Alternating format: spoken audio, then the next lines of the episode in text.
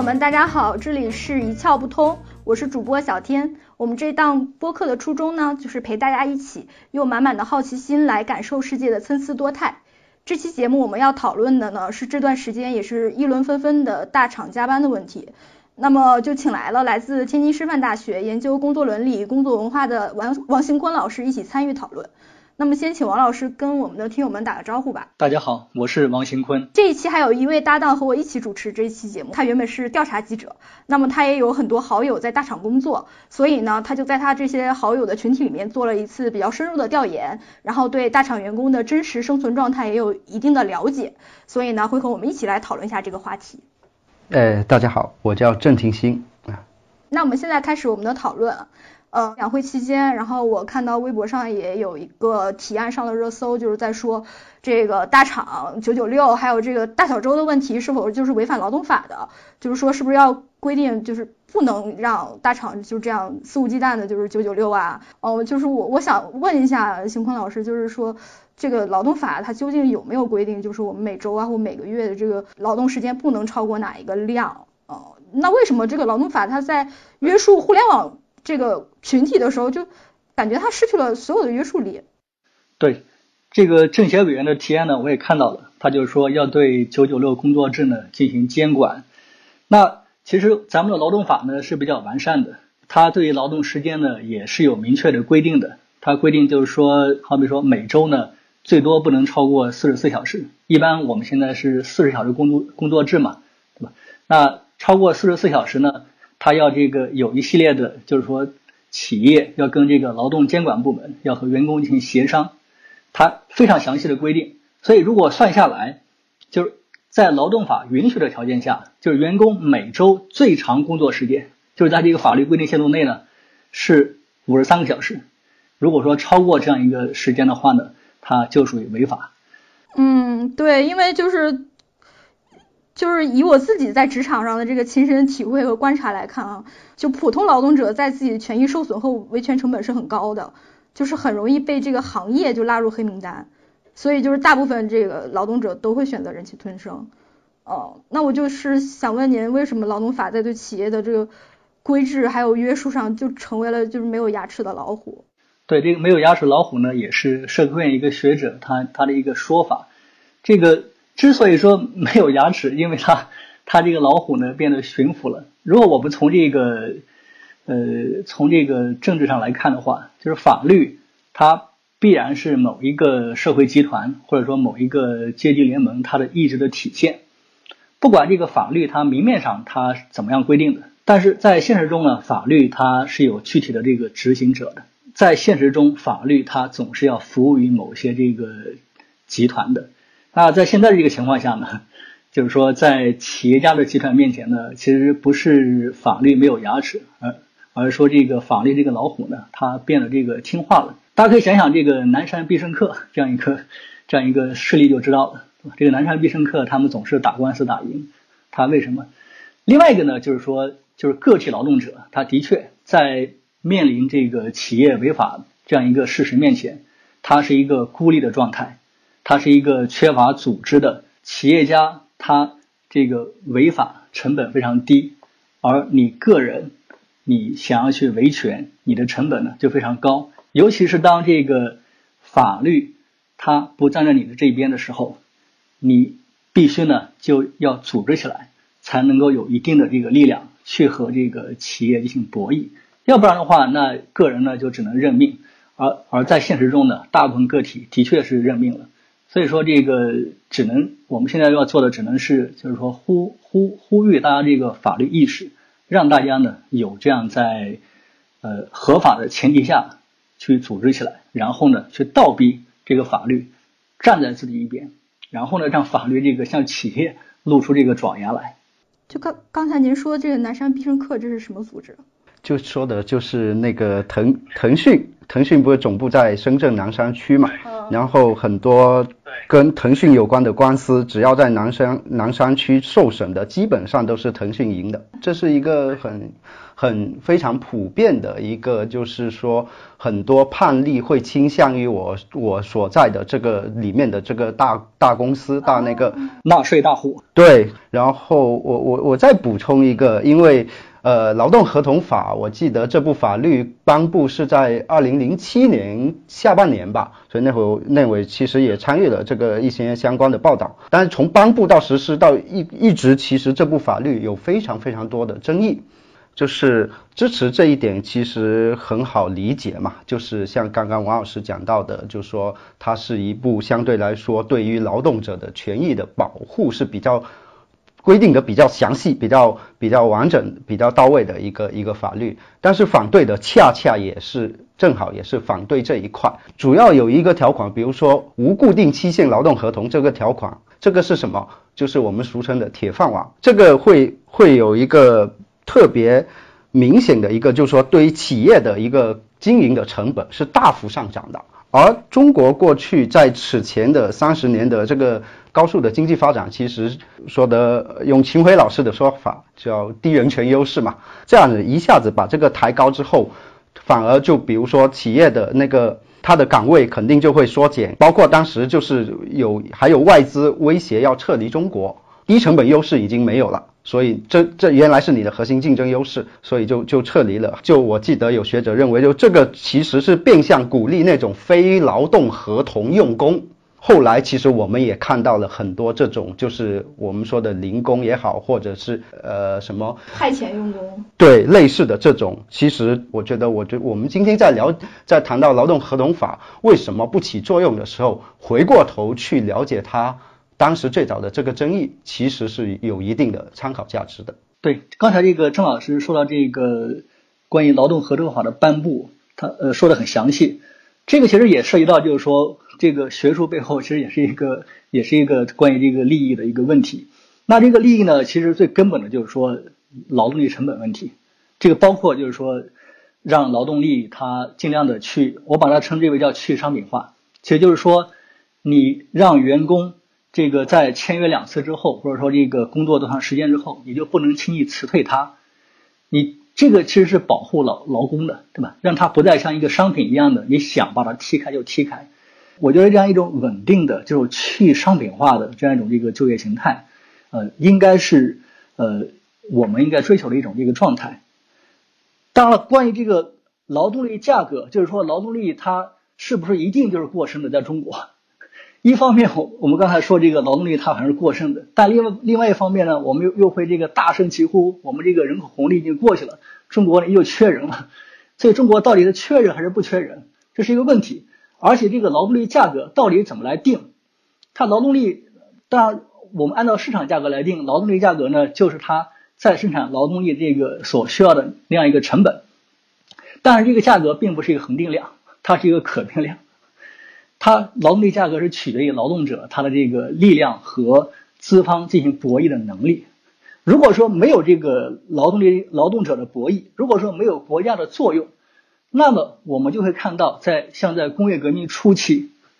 劳动者每天要工作十六个小时，他们这个勉强够糊口，而且呢，有一些劳动妇女呢，她不得不去卖淫，因为她劳动收入呢，甚至于不够她糊口的。那如果我们看那个时候，我们会说那个时候也是正常的吗？这个劳动者他是过剩的，所以在当时那些企业主，他因为没有国家立法，国家立法呢是反对工会的，所以说如果在那个条件下，我们会说劳动者他是呃供给过剩，所以它的价格被压低是正常的。所以这个那我们就没有一个社会进步了。我们的社会进步总是要伴随着我们这个社会总体人口。它的各方面，它的这个收入也好，或者说劳动时间也好，各方面的进步，就是王老师刚刚提到的一个问题，就说我们的劳动力到底是过剩还是还是不够呢？其实我觉得它可能不是过剩，也不是稀缺，而是说它在局部范围内就它就是资源分布不均。就比如那具体到大厂这个这个里面来说，大厂它肯定要招人，它肯定是不缺想进大厂的人，它肯定是站在优势的。他他肯定的是是，比如说我我就一大堆的九八五的硕士博士的毕业的人想进大厂的，所以对他们来说，他的呃供需关系它就是一个非常明显的人力过剩的这样的这这这样的一个状况。然后因为刚刚讲到的这个问题，说为什么大厂九九六这么厉害？正好前两天因为我刚刚说的，我跟朋友聊了嘛，还挺有挺有一些启发的，或者有一些让我比较意外的点。比如他认为就是说互联网公司，它就相对都是比较年轻，然后他说，所以他们都是这种工作方式，其实都是带着从创业时候遗留下来的工作习惯。而且他他还举了一个特别有意思的例子，就以他们公司为例，他们公司最早创业的时候不是九九六的，而开始实行九九六这个事情不是老板提出，是员工主动提出来的。当时有他们公司有一有一个非常优秀的一个人才，跟他们老板就说。说我们是创业啊，我们创业，我们是后发者，我们怎么怎么赶上？所以老板就说：“哦，你说的对。”然后就开始实行了这种。他就说，因为在在这种市场环境里面，所谓的弯道超车，其实这种可这种机会是太少太少了。可能的大部分其实是直线超车。呃，我要比你更拼命、更努力、更那个付出更多，我才有可能超过你。这个是是他他讲到的一个点。呃，其实刚才像婷婷说的这个，呃，就是员工在这个觉得我们是创业公司，我们就主动提出来我要九九六，呃，然后我觉得其实这个如果说这个公司属于起步时期，这些创业者觉得我我是这个公司的一个集体一份子，这样的一一一种归属感非常强烈的时候，他肯定会有这种我要全身心的去投入这这个项事业，我也可以。感受到在这个事业中我受到了尊重，而且我的个人价值得到了实现，而且他也能够看到很具象的一些一些回报。那其实当这个企业比如说发展成现在这种 BAT 或者是 TMD 这样的规模的，因为你如果进入互联网这个企业里面，好像你就没有别的。如果说强制性的坐班九九六，呃，而且自己的工作又没有让自己感受到价值感和回馈感的话，确实是很难以让人承受的。但是就外部啊，嗯，因为互联网在现在。呃，在大众看来还是一个薪资比较高、社会地位也比较高的这样一个工作嘛，所以很多人会觉得就是这是十分公平的，就是你应该承受这个加班的代价。就是不知道邢坤老师怎么看待这种非常普遍存在的论调？呃，这样一种观念呢，的确非常普遍。这个就这里面谈到这个公平啊，或者说这个公正，这个在我理解是一个非常复杂的概念。那有人认为，那只要存在说剥削，就没有什么公平可言。那还有人认为呢，就是说，只要给劳动者合理的报酬，那这就是公平的。好比说，这个你在大厂，你工作这个一天十二小时，你一个月呢，你拿了两万多块钱，这个好像是比较公平的。但是呢，这其实如果说我们把这个工资呢换算成这个小时工资，我们就会发现，这个即便从这个收入来说，它也也是不公平的。这个也是在一九年这个。ICU 这个九九六 ICU 时期啊，就有人算过一笔账，就是说九九六工作制下，只有拿到他们当前工资的二点二七五倍，在经济上才是公平的。也就是说，呃，不要说其他的了，就是说在经济上它都不是公平的。再一个问题就是说，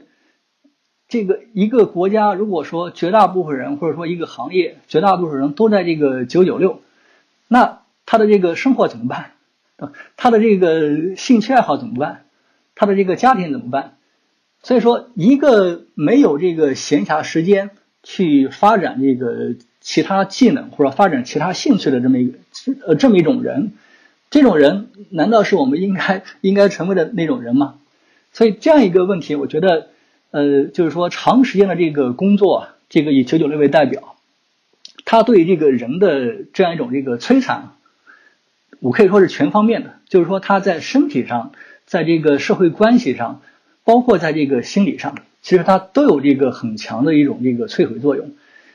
所以说，这样一种这个工作，我我我不能，我们不能说它就是这个公平的。确实，很多时候我们只是想到拿劳动换金钱这么一个关系，但其实我们还付出着情感，甚至说二十四小时随时都要在手机上查看有没有人来跟我讨论工作。这种长时间的精神集中也会导致焦虑。在考虑交换这件事情的时候呢，我觉得我们要把各种维度都给想到，然后再判断自己要不要去大厂。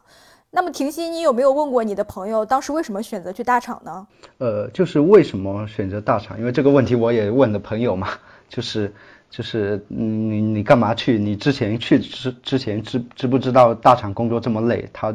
他给我的回答就说，我那好朋友给我回答就说，当然知道这么累，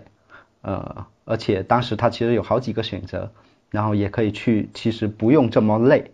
且工作时长更短的，还收入更高的一个工作，但他没有选择，他还是选择了这个，所以我就很好奇，我说那你你为什么选择大厂？他给我讲了三个理由。就说他认为，纵观现在整整一个的社会分工，选择大厂有三个优势。第一个优势当然就是大家都提到的，相对保能保证相对体面收入，就是收入和福利是比一般行业要好。然后第二点，他他讲的是说，嗯，他认为大厂的这个成长的前景是一个非常大的。他举举的例子就是说，这个行业它它是一个不依赖既有经验的行业。所以那个年轻人就先天就有优势，给年轻人提供了一个比较大的一个成长空间，锻炼机会也很多，就是对对个人能力的提升肯定是更好的。然后还有一个，他他认为第三点就是说，嗯，他认为目前就是不靠跌就能赚得多的行业不多，互联网是其中之一，而且相对来说比比如说房地产啊、金融啊其他一些行业来说，他认为这也是相对比较刚劲的一个行业。我觉得其实也不能否定这些优势肯定是客观存在的，但是我觉得其实矛盾还在于，就是说比较普遍存在的的底层的和基层的这些互联网人，就是我的同学啊，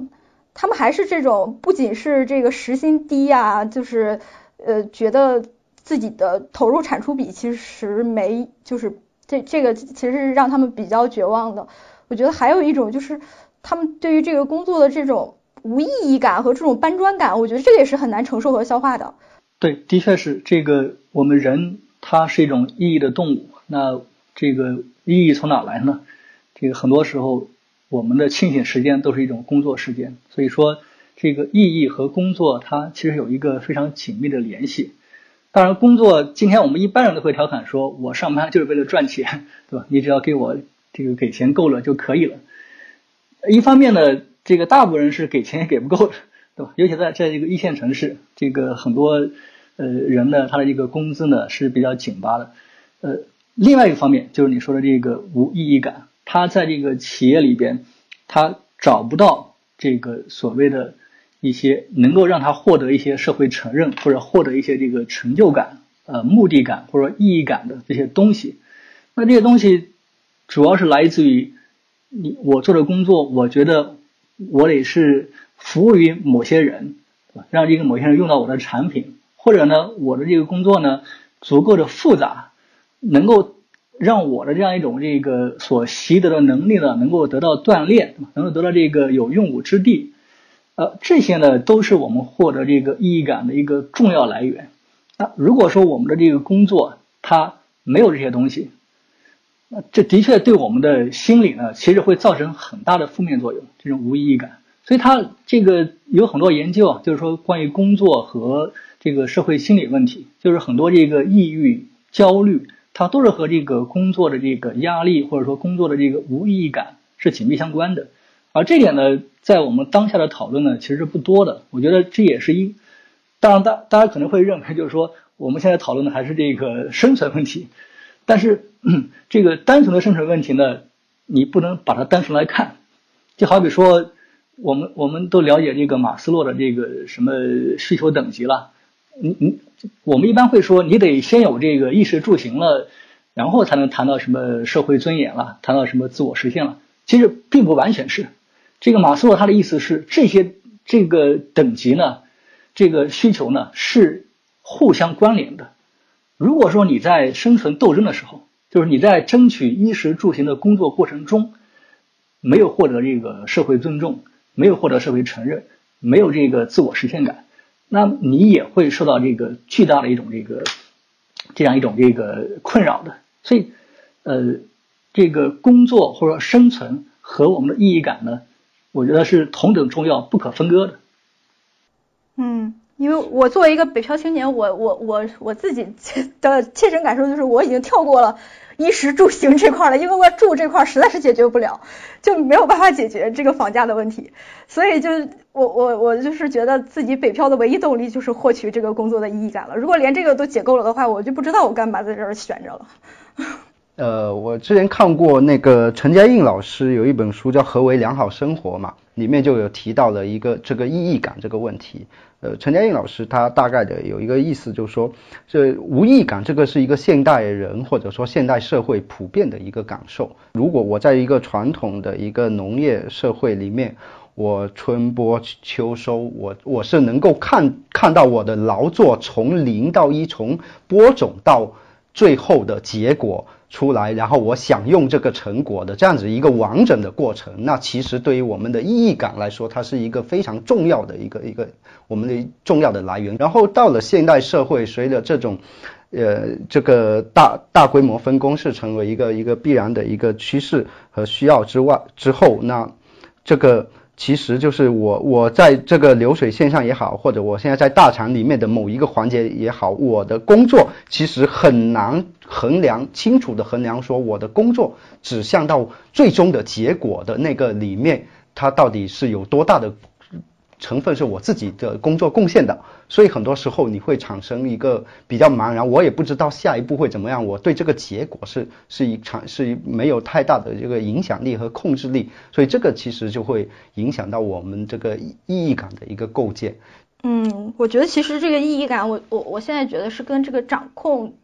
这掌控感或掌控力，我觉得是密不可分的。对你比如说，为什么就是中层或者说 P 八 P 九，他们会觉得，呃，我觉得这个互联网工作可以承受啊，虽然很辛苦，因为我觉得他们可能会独立的的去运作，或者是去操控呃一个项目，他们能够看到这个项目的一些具体的一些一些回馈和具体一些成果。对，因为这个跟我就个人感受到的这个主动性和创造创造性的这个这个是非常密切相关的。如果我我个人觉得说我我这份工作我有一定的主动主动的成分，有一定的创造的成分，那其实你的意意义感肯定是会更足的。说到意义呢，我又想到了，其实我们现在也能看到，就是很多大厂就在搞意识形态，比如说这些拼多多就是本分，他们内部员工也会说，今天你本分了吗？就是呃，因因为其实我我也了解到，也并不是所有的厂都在搞，但是或多或少他们好像都会有有一些包装为企业文化呀，或者说现在还有一种呃类似于他们的一些什么互联网黑化呀这样一些好像内部的这种语言系统，呃，反正也也变成了一种一一一种文化样态吧。对这个这个工厂刚刚说了，这个不管是企业也好，或者说这个任何一种这个生产机构也好，它。既是一种这个生产机构，它生产一些这个有形的或者无形的产品，同时呢，它的确也也是需要生产出一些意识形态来的。我们说国家它是需要一些这个暴力手段，这就是一些这个国家的暴力机构，它也需要一些意识形态机构，就是国家的这个意识形态国家机器。那这个暴力机构呢，就是这个军军事军队啊、警察呀、法院啊这些机构。那这个意识形态国家机构呢，就是像这个什么媒体啦、学校啦这些机构。那工厂内部呢，其实它也是有硬和软的，就是说暴力的和这个和这个软性的。暴力的就是说它的一些惩罚机构、惩戒机构，啊不是它的一些惩戒这个规则。软性的呢，就是有点类似你说的这个企业文化。其实企业它或多或少，它都会有一些这个企业文化的。包括像阿里，阿里它甚至于说借鉴了咱们的这个政委制度，它这个用咱们这个党搞这个政委制度的这一套东西呢，来搞他们的这个企业内部的这样一种这个意识形态建设。可见阿里呢，它也是非常重视，嗯，重视这个这样一种这个意意识形态建设的。你你像这个，包括包括像福柯他所谈论的监狱，这个福柯他谈论监狱。我们作为这个现代结构的监狱呢，其实它不光是为了规训肉体，它福柯他其实指指的他所要指出的是，在十八世纪监狱出现的同时，工厂出现了。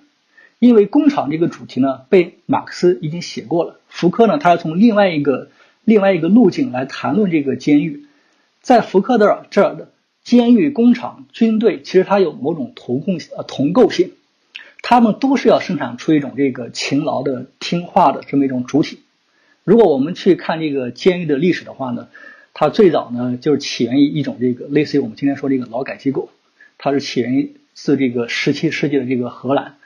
它并不是要为为了这个单独的单纯的惩罚你，它让你在里边呢用用这个锉刀，锉刀锉一种这个树木，呃，锉出这个锯末来，然后呢来作为这个颜料，这是一个非常无聊单调的一种工作，但是呢，它就是为了向你灌输一种呃守纪律、听话这样一种这个劳动的这样一种观念。所以这个监狱也好，或包括这个工厂，所以工厂呢，它也是要有。生产出一定的这个意识形态来的，那企业文化呢？其实我们呃大概呢，其实如果说有这个工厂里面的这个意识形态呢，我们大概呢可以把它分分成这个三个层面。这个主要是二，我我概括自这个阿尔都塞。这个第一个呢，就是说我们刚刚说到的，就是说员工呢，你你这个值多少钱，我给你多少钱，我们这是公平的买卖，老板呢没有亏欠你的，这是第一种观念。第二种观念呢，就是说在企业内部呢，你就要遵守企业内部的所有的规章制度，因为你在商言商，对吧？你不能和这个老板讨价还价。第三点呢，就是说每个人在企业里边这个岗位等级不一样，每个人呢都应该各安其位，你不能这个僭越。所以这三这三个这个意识形态观念呢，我们可以说它是比较好的，就综合在这个拼多多这个本分的观念里面。所谓的本分就是说你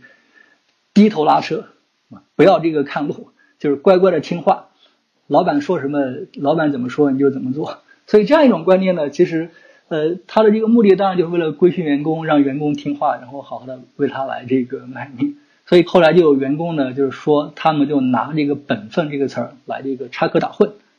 今天我不本我不本分了，就是说我不想来加班了，我永远不本分了。我就要离职了，就是说我不想再接受你这套秩序了。所以本分就是说你完全就是说听这个企业里边的，呃，接受他的这样一种这个意识形态的那样一种这个循环。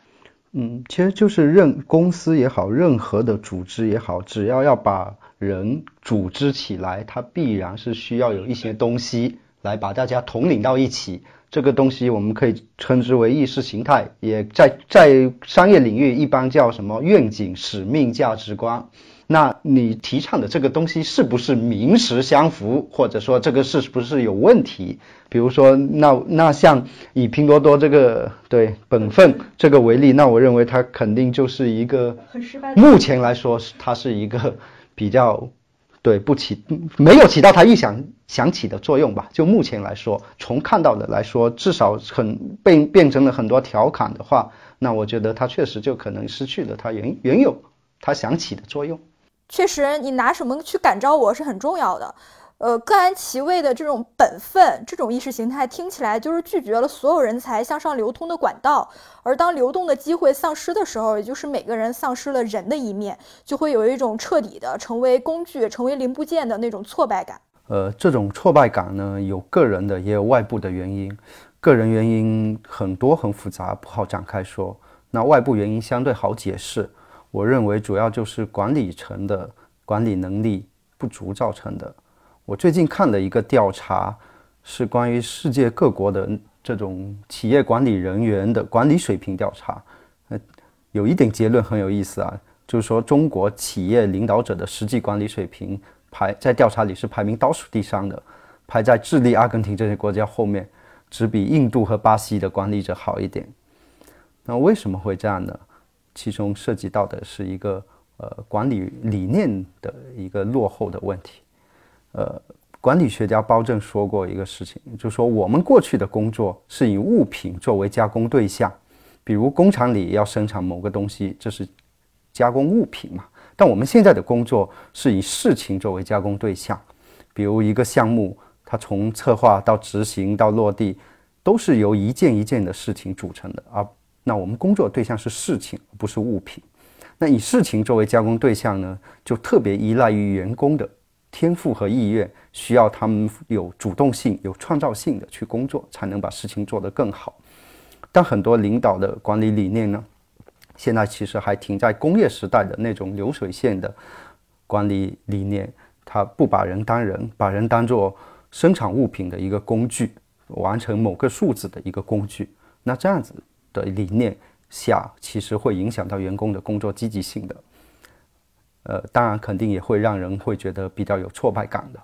当然，就算有挫败感，我觉得我个人也不喜欢那种职场上的所谓的摸鱼糊弄的行为，我觉得有点无法理解吧。我自欺欺人其实没必要嘛。其实我之前我读过一本书，叫这个书就叫加班，这个是一个社会学调查，它应该是以百度为原型的。这个书它就讲到这个这个。这个公司呢，他两千年刚创业的时候呢，他学的是国外那些企业，是这个谷歌什么的，要强调这个灵活的、这个自主的这种工作环境，人性的这个工作环境，然后呢，要强调每个人这个主动性啊什么的，非常人性化的管理。但是后来他发现，好像这个对于他这个来创造利润并不是很很很有利，所以他后来呢，就从人性他转向狼性化的管理。但是呢，在这本书里面，他就特特地找到这些这个员工，他就说这些员工就是说，其实我们的这个努力程度并不低，关键还是在于你领导的这个领导力问题。所以九九六，它是一个比较低效的，但是呢，能让老板觉得这个员工在做事、在创造价值、在为他创造剩余价值的这么一个过程。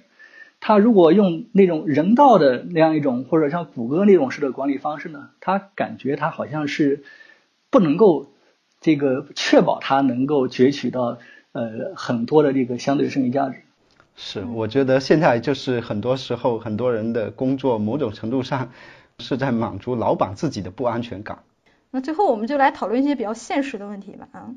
因为我们也现在也都知道啊，其实互联网企业不断的在淘汰三十五岁以上的工作者。那就是想问邢坤老师，就是我们这一代人该如何规划自己的职业生涯，才不至于说是。成为这个三十五岁之后就用完即弃的这样一一一种废弃劳动力。嗯，对，我也不是什么职业规划师。这个其实不光是互联网行业，就是说这个所有行业好像都是三十五岁啊是一个坎儿。但我觉得呢，这并不是一个就是说社会的一个必然。如果我们看这个，还是从历史来看啊，就是说在工业革命初期。可能三十五岁就是一个普通工人他的这个预期寿命，在当时这个什么伯明翰、曼彻斯特，呃，在恩格斯写这个英国工人阶级状况的时候，一八四四年的一个时候，在伯明翰，你可能一个普通工人他也就只能活到三十五岁，所以，所以这个是什么造成的呢？我我们只能说它是由这个社会制度造成的，因为在当时它是一种完全没有劳动保护的。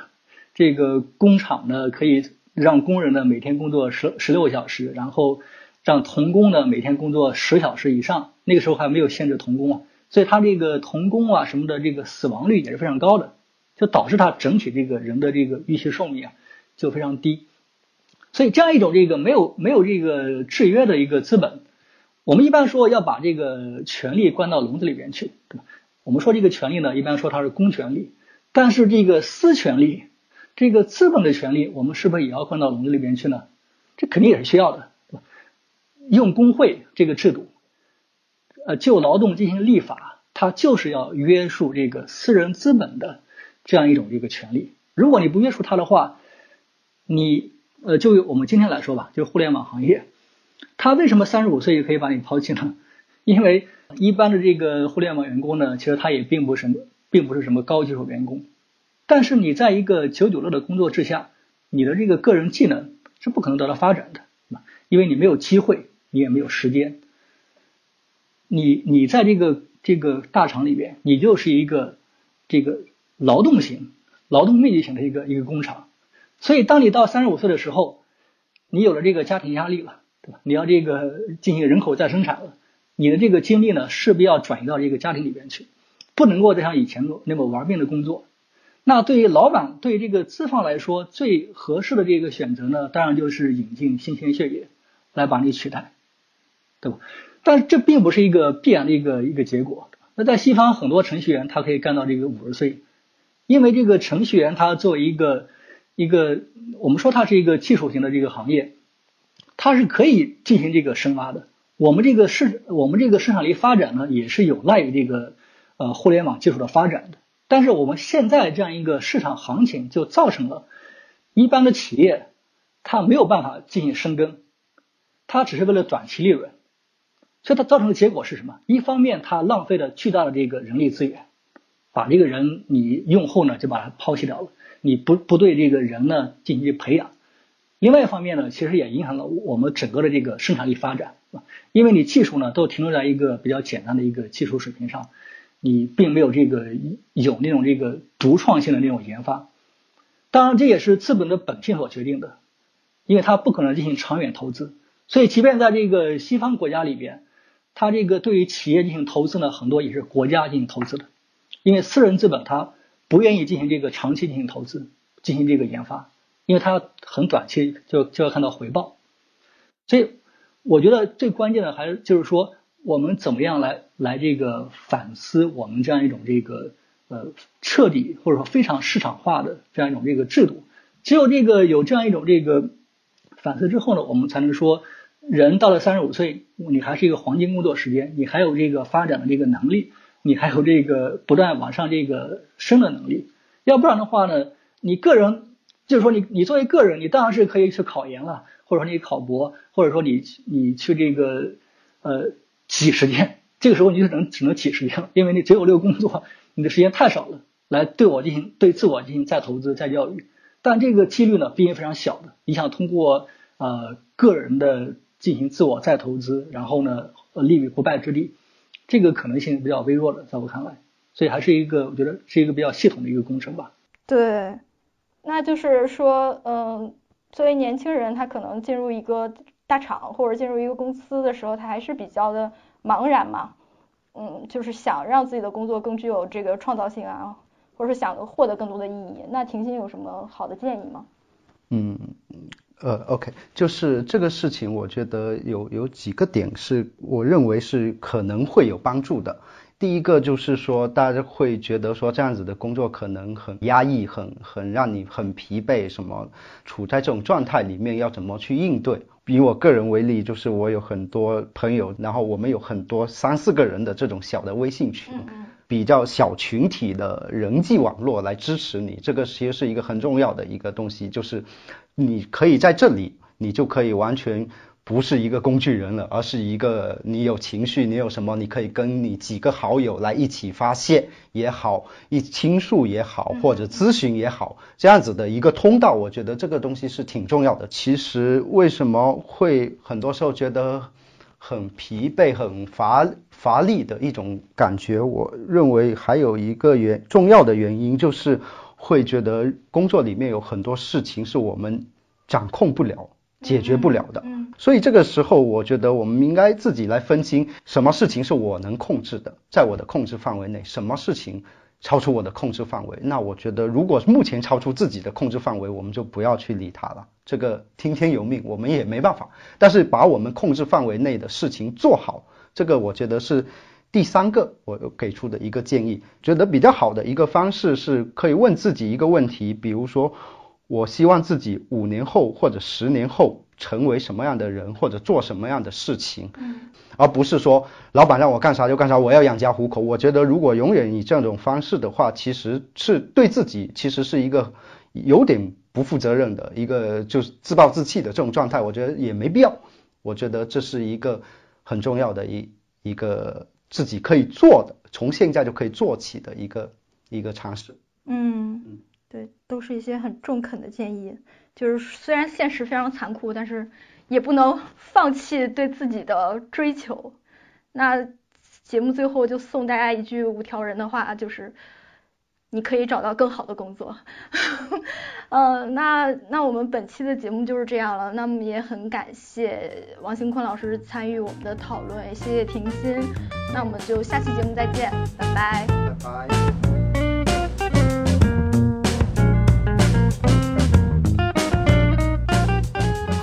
今天的节目就是这样。欢迎大家关注我们的微信公众号“一窍不通 POP”。我们也新建了听友群，大家可以在 Show Notes 中找到二维码加入我们的听友群。